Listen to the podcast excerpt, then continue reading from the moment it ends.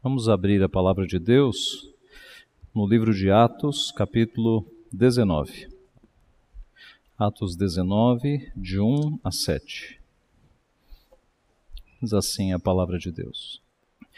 Aconteceu que, estando Apolo em Corinto, Paulo, tendo passado pelas regiões mais altas, chegou a Éfeso e, achando ali alguns discípulos, perguntou-lhes: Recebestes porventura o Espírito Santo quando crestes? Ao que lhe responderam: Pelo contrário, nem mesmo ouvimos que existe o Espírito Santo. Então Paulo perguntou: Em que, pois, fostes batizados? Responderam: No batismo de João. Disse-lhes Paulo: João realizou o batismo de arrependimento, dizendo ao povo que cresce naquele que vinha depois dele, a saber, em Jesus. Eles, tendo ouvido isto, foram batizados em o nome do Senhor Jesus. E impondo-lhes Paulo as mãos, veio sobre eles o Espírito Santo, e tanto falavam em línguas como profetizavam. Eram ao todo uns doze homens. Vamos orar mais uma vez?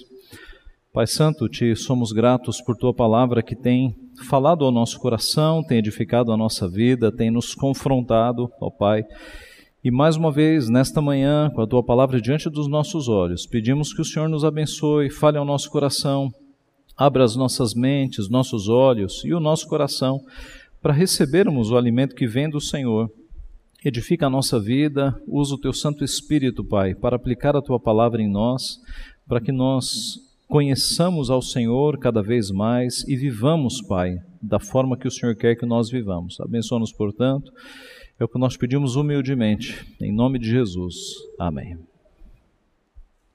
Meus irmãos, nós sabemos que há muitas diferenças entre um crente, um discípulo de Cristo, e alguém que está no mundo sem se preocupar com Deus, sem se preocupar, sem se preocupar com Cristo Jesus. Sabemos que essas diferenças não se restringem apenas a comportamento, a linguagem, a vocabulário. A Bíblia mostra que há uma diferença profunda no coração daquele que é alcançado por Cristo Jesus. Há uma regeneração, há, digamos, uma troca de um coração de pedra por um coração de carne. O crente, ele passa pelo que a Bíblia chama de novo nascimento, regeneração ele passa a olhar o mundo, a sua vida e a Deus com outros olhos, como se de fato tivesse nascido de novo. E a Bíblia chama essa mudança também de conversão. Conversão é quando você está indo numa direção e você toma outro caminho. A salvação em Cristo também nos faz isso, não é? É muito estranho quando algumas pessoas nos meios de comunicação, nos meios artísticos ou futebolísticos, se declaram cristãos, mas você não vê nenhuma mudança de vida na vida do sujeito. A conversão, como o nome já diz, é uma mudança total de caminho. A pessoa vai ter um outro vocabulário, outros pensamentos, outras vontades, vai mudar o seu jeito de vestir, o seu jeito de se portar, vai, por vezes, mudar os amigos, é? vai ganhar amigos que são crentes também, vai perder muitos amigos. É uma mudança completa de vida. Nós não estamos falando de uma religião que você adere intelectualmente e aí no domingo você vai lá cumprir a sua obrigação. A conversão é uma mudança de vida, muda a tua vida 24 horas por dia. É disso que nós estamos falando. O texto que nós temos aqui diante de nós nesta manhã nos mostra, dentre muitas diferenças que o crente tem agora em comparação quando ele não era crente, mostra duas grandes diferenças que o crente tem na sua vida depois que é alcançado por Cristo, depois que é alcançado pela graça. Uma primeira diferença é receber o verdadeiro batismo. Aqueles que são de Cristo são orientados a externalizarem a sua regeneração por meio de um sinal com água, que é o batismo. O batismo é um sinal. O batismo não lava pecados. Mas o batismo é um sinal de algo que já aconteceu profundamente no teu coração, que é a regeneração, que é o novo nascimento. Da mesma forma que os teus pecados foram apagados por Cristo, da mesma forma que o teu coração foi lavado por Cristo e agora você tem um coração perdoado, a água é este símbolo da lavagem que ocorreu. E o batismo não é uma coisa é, opcional.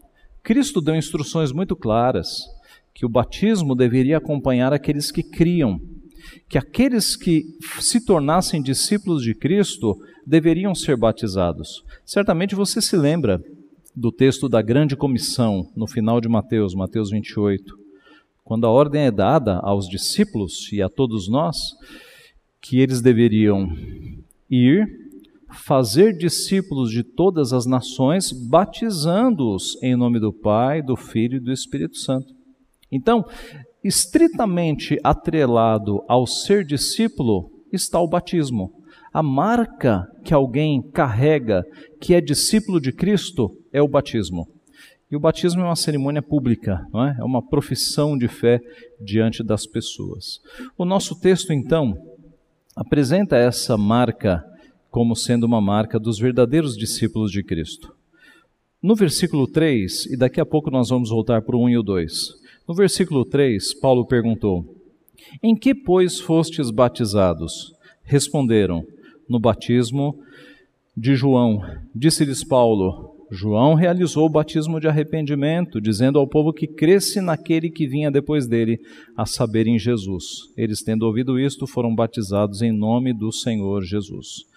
Você deve se lembrar que no capítulo anterior, no versículo 25, nós lemos que Apolo também só conhecia o batismo de João Batista. Ele não conhecia o batismo de Jesus. Isso significava que Apolo também não tinha passado pelo batismo de Jesus.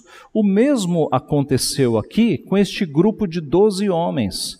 Eram doze homens que haviam sido batizados por João Batista, mas que não conheciam Jesus e nunca tinham ouvido falar do Espírito Santo.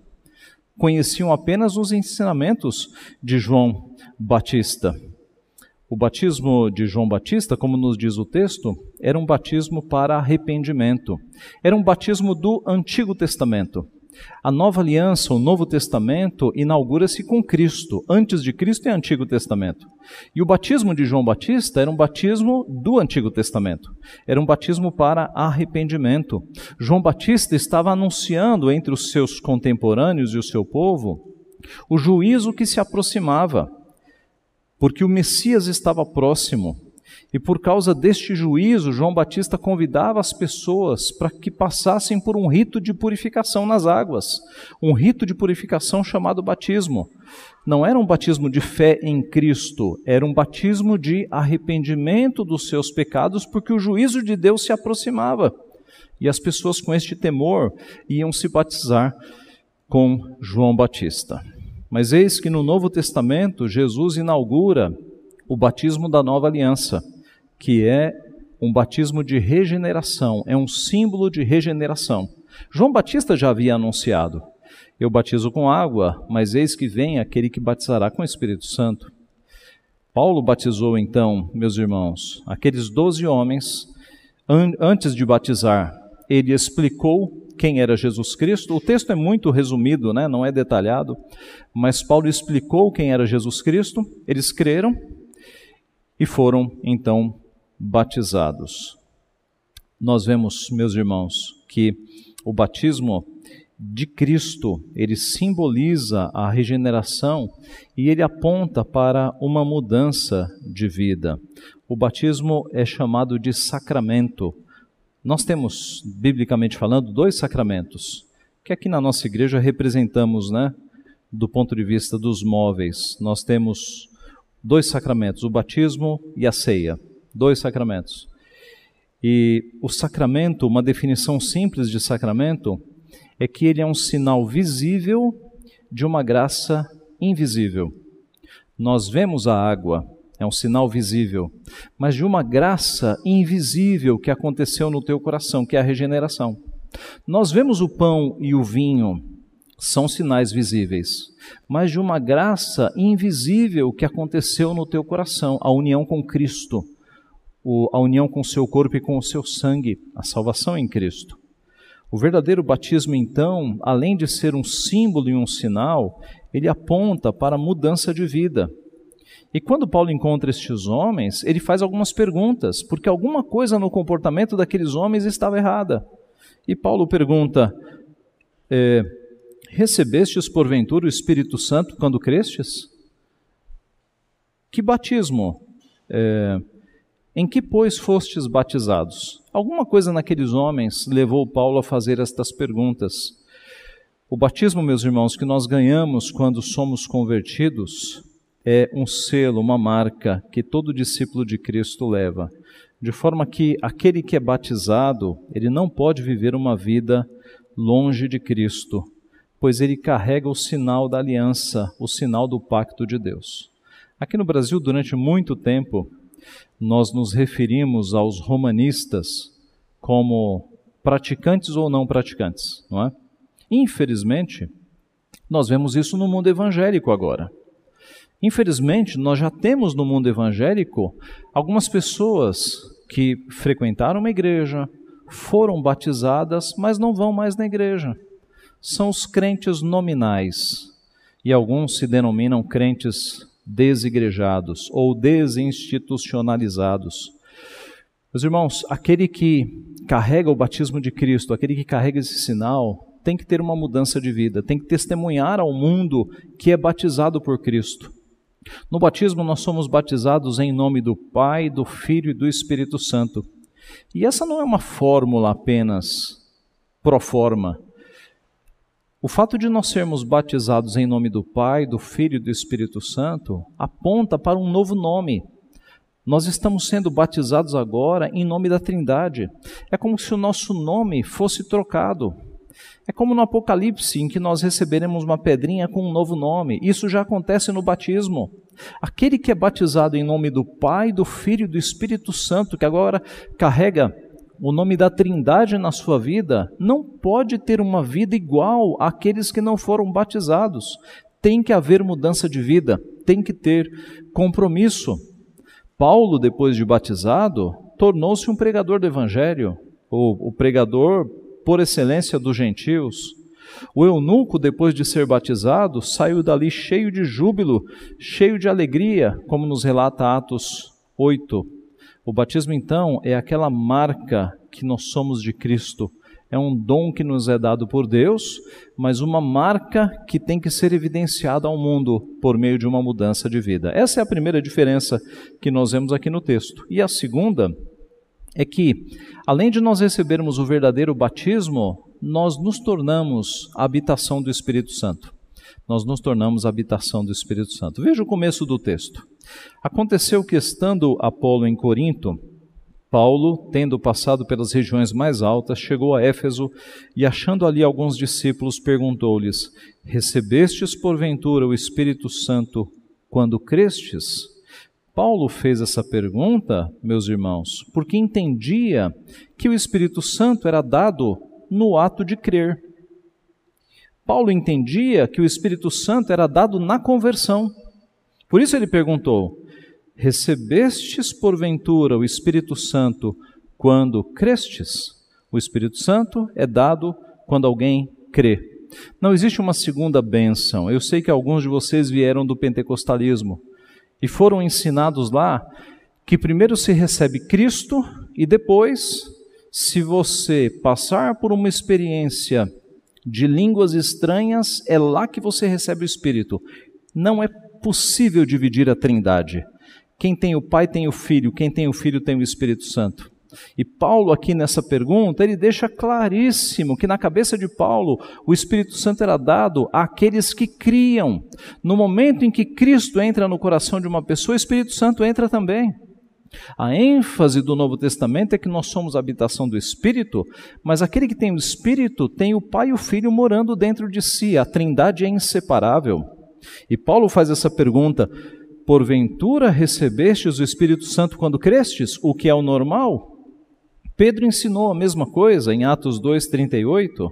Respondeu-lhes Pedro: Arrependei-vos e cada um de vós seja batizado em nome de Jesus para remissão dos vossos pecados e recebereis o dom do Espírito Santo. Uma coisa atrás da outra, no mesmo momento. Não haveria um, um lapso de tempo. Vocês recebem, arrependei-vos, recebam Jesus Cristo e daqui a um tempo, se vocês chegarem lá, vocês vão receber o Espírito Santo. Não. Tanto é que na sequência do texto, a multidão é batizada. Arrependei-vos, cada um de vós seja batizado em nome de Jesus Cristo, para a remissão dos vossos pecados, e recebereis o dom do Espírito Santo. Crer e ser batizado sem receber o Espírito Santo era então uma anormalidade, algo muito estranho, e foi o que Paulo percebeu. Por isso, evidenciou-se que eles não tinham recebido o batismo de Cristo. Porque se fora o batismo de Cristo, o Espírito Santo viria na sequência. Eles responderam: pelo contrário, nem mesmo ouvimos que existe o Espírito Santo. Eles nunca tinham ouvido falar do Espírito Santo, não tinham conhecimento do Pentecostes, que acontecera na geração deles. Eles estavam vivendo no Antigo Testamento. Eram pessoas do Antigo Testamento. Né? Não conheciam a Cristo, o Messias, não conheciam o Espírito Santo. Agora, maus conhecedores das Escrituras, porque o Espírito Santo aparece dezenas de vezes no Antigo Testamento. Basta ler os profetas. Leia Isaías, Jeremias, Ezequiel, para você ver a presença do Espírito agindo ali no tempo dos profetas. O texto segue: impondo-lhes Paulo as mãos, veio sobre eles o Espírito Santo, e tanto falavam em línguas como profetizavam. Observe, voltando um pouquinho no tempo, que Jesus fez a promessa aos seus discípulos de que eles seriam batizados pelo Espírito Santo. No começo de Atos, Atos 1, 4 e 5, nós lemos: Comendo com eles, determinou-lhes que não se ausentassem de Jerusalém, mas que esperassem a promessa do Pai, a qual disse ele: De mim ouvistes, porque João, na verdade, batizou com água, mas vós sereis batizados com o Espírito Santo, não muito depois destes dias. Isso é o capítulo 1 de Atos. No capítulo 2, nós temos o registro de que o Espírito Santo foi derramado na festa de Pentecostes, um domingo, sobre os 120 que era a igreja daquela época. E eles falaram em novas línguas, eles falaram em outros idiomas. Atos 2 está claríssimo, não é? Aquela lista de nações ali identifica que havia vários idiomas, e aqueles que ouviam a pregação, surpresos, se perguntaram: como, pois, os ouvimos falar das maravilhas de Deus na nossa própria língua? O que é nossa própria língua se não um idioma, meus irmãos? Então, o dom de línguas foi o dom de idiomas, e o Espírito Santo derramado sobre os 120 os capacitou a agora pregarem o Evangelho por todo o mundo, mesmo nos países que eles não conheciam o idioma. Por quê? Porque o Espírito Santo deu a eles a capacitação de falar outros idiomas. O dom de línguas, meus irmãos, nunca foi para exibicionismo. O dom de línguas sempre foi para a pregação do Evangelho, para que a igreja avançasse por outros países cujo idioma aqueles pescadores simples não conheciam. Como é que Tomé foi pregar na Índia? Os relatos históricos nos mostram isso. Tomé foi anunciar Cristo na Índia. Como é que Tomé falou o idioma dos, dos indianos? Dom de línguas. Ele foi capacitado a falar naquele idioma. Nós vemos depois de Atos 2, que em Atos 8 o Espírito foi derramado sobre convertidos samaritanos. Na medida em que Filipe evangelizava e os samaritanos se convertiam, o Espírito era derramado sobre eles. Em Atos 10, o Espírito foi derramado sobre os gentios na casa de Cornélio. E agora, em Atos 19, o Espírito é derramado sobre esses discípulos de João Batista. Qual é a ideia aqui? Por que essa repetição com, digamos, mini Pentecostes acontecendo? O grande Pentecostes acontece em Atos 2, mas na sequência você tem mini Pentecostes acontecendo. O Espírito Santo é derramado sobre samaritanos, é derramado sobre gentios e é derramado sobre discípulos de João Batista. O que que isso está nos ensinando? Está nos ensinando que agora todos esses grupos estão reconhecidamente fazendo parte do corpo de Cristo. O mesmo Espírito que atingiu os 120 no Pentecostes, atingiu também samaritanos e atingiu gentios. Essa é a ideia, meus irmãos. É a ideia do Espírito Santo atingindo não apenas judeus, mas atingindo os samaritanos e os gentios deve ter vindo à tua cabeça o versículo que fala que o evangelho de Cristo seria pregado em Jerusalém, Judeia, Samaria e até os confins da terra. É o que está acontecendo. O evangelho foi pregado até os confins da terra e o batismo e a recepção do Espírito Santo acompanhou. Samaritanos foram batizados, gentios foram batizados, para que ficasse bem claro que a salvação não é mais só para os judeus, mas os gentios, os outros povos foram alcançados e têm o Espírito Santo.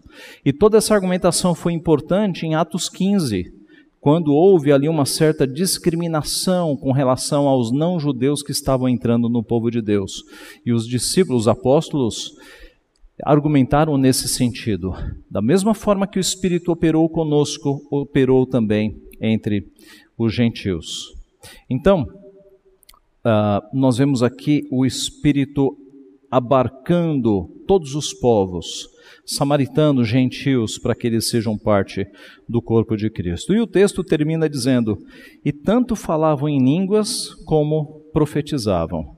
Esse texto, especialmente esse finalzinho, é muitas vezes usado para se argumentar que sempre que alguém recebe o Espírito Santo deve falar em línguas. Tá?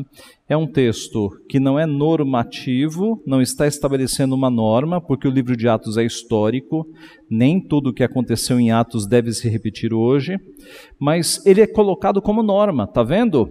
Os discípulos em Éfeso foram batizados pelo Espírito Santo e falaram em línguas, então essa é a norma. Hoje, dizem os nossos irmãos pentecostais, quem é batizado pelo Espírito Santo deve falar em línguas. Isso é um equívoco, é um raciocínio equivocado. Por quê? Porque nós temos em Atos muitas pessoas que foram batizadas e que não falaram em línguas. O dom de línguas não era para todo mundo. O dom de línguas era um dom que alguns eram contemplados, como é dito em 1 Coríntios capítulo 14. Depois dê uma lida, capítulo 12 e 14. É um dom. E o dom não é dado a todos, é dado a alguns. Alguns falavam idiomas naquela época. Mas o ponto é que o Novo Testamento mostra que algumas pessoas foram batizadas e não falaram em línguas. Por exemplo, os 3 mil crentes no dia de Pentecostes. Depois que aconteceu o Pentecostes, na sequência você tem um batismo de 3 mil pessoas. E eles não falaram em línguas. O oficial etíope foi batizado e não falou em línguas. Paulo em Damasco foi batizado depois de Damasco e não falou em línguas. Lídia e a sua casa toda foi batizada, não há registro de línguas. E o carcereiro foi batizado com toda a sua família e não há registro de línguas. Além disso, muitas pessoas que foram cheias do Espírito Santo no Novo Testamento, também não há registro de que eles falaram em línguas. Pedro, perante o sinédrio, estava cheio do Espírito Santo. Não há registro de línguas. Estevão, se dirigindo ao sinédrio, cheio do Espírito Santo, não falou em línguas, e Paulo, confrontando Elimas, estava cheio do Espírito Santo e também não falou em línguas. Assim, meus irmãos, o Novo Testamento não apoia a crença de que o recebimento do Espírito resulta em falar em línguas. O dom de línguas, o dom idiomático, ficou restrito a uma época em que o Evangelho era acompanhado por sinais miraculosos, para que o povo cresce no Evangelho. Os sinais na Bíblia e no Novo Testamento vieram sempre como credenciais, para que o povo percebesse que algo de sobrenatural estava sobre aqueles homens e cresce na mensagem. Depois que a Bíblia foi completa e os gentios foram alcançados pelo mundo, nós não precisamos mais do dom de línguas. Nós temos recursos para enviar missionários e pregar às outras nações sem este dom. Era um dom sobrenatural, era um dom extraordinário que foi necessário ali no Novo Testamento e depois não mais. Nós vemos que no Novo Testamento, então, cristãos cheios do, cristãos cheios do Espírito Santo, eles testemunharam de Jesus Cristo. Esse é o sinal. Eles pregaram o Evangelho. Eles se tornaram anunciadores das boas novas. E isso numa língua inteligível, numa língua compreensível. O Espírito Santo veio para des, des, desceu sobre eles para que eles pregassem o evangelho. E aliás, foi isso que Cristo prometeu.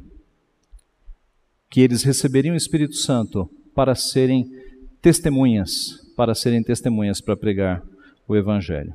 Aqueles homens não conheciam a Jesus e depois de entenderem o evangelho de Jesus, receberam o batismo e receberam também o Espírito Santo. Meus irmãos, o Espírito Santo é uma grande diferença na vida do cristão.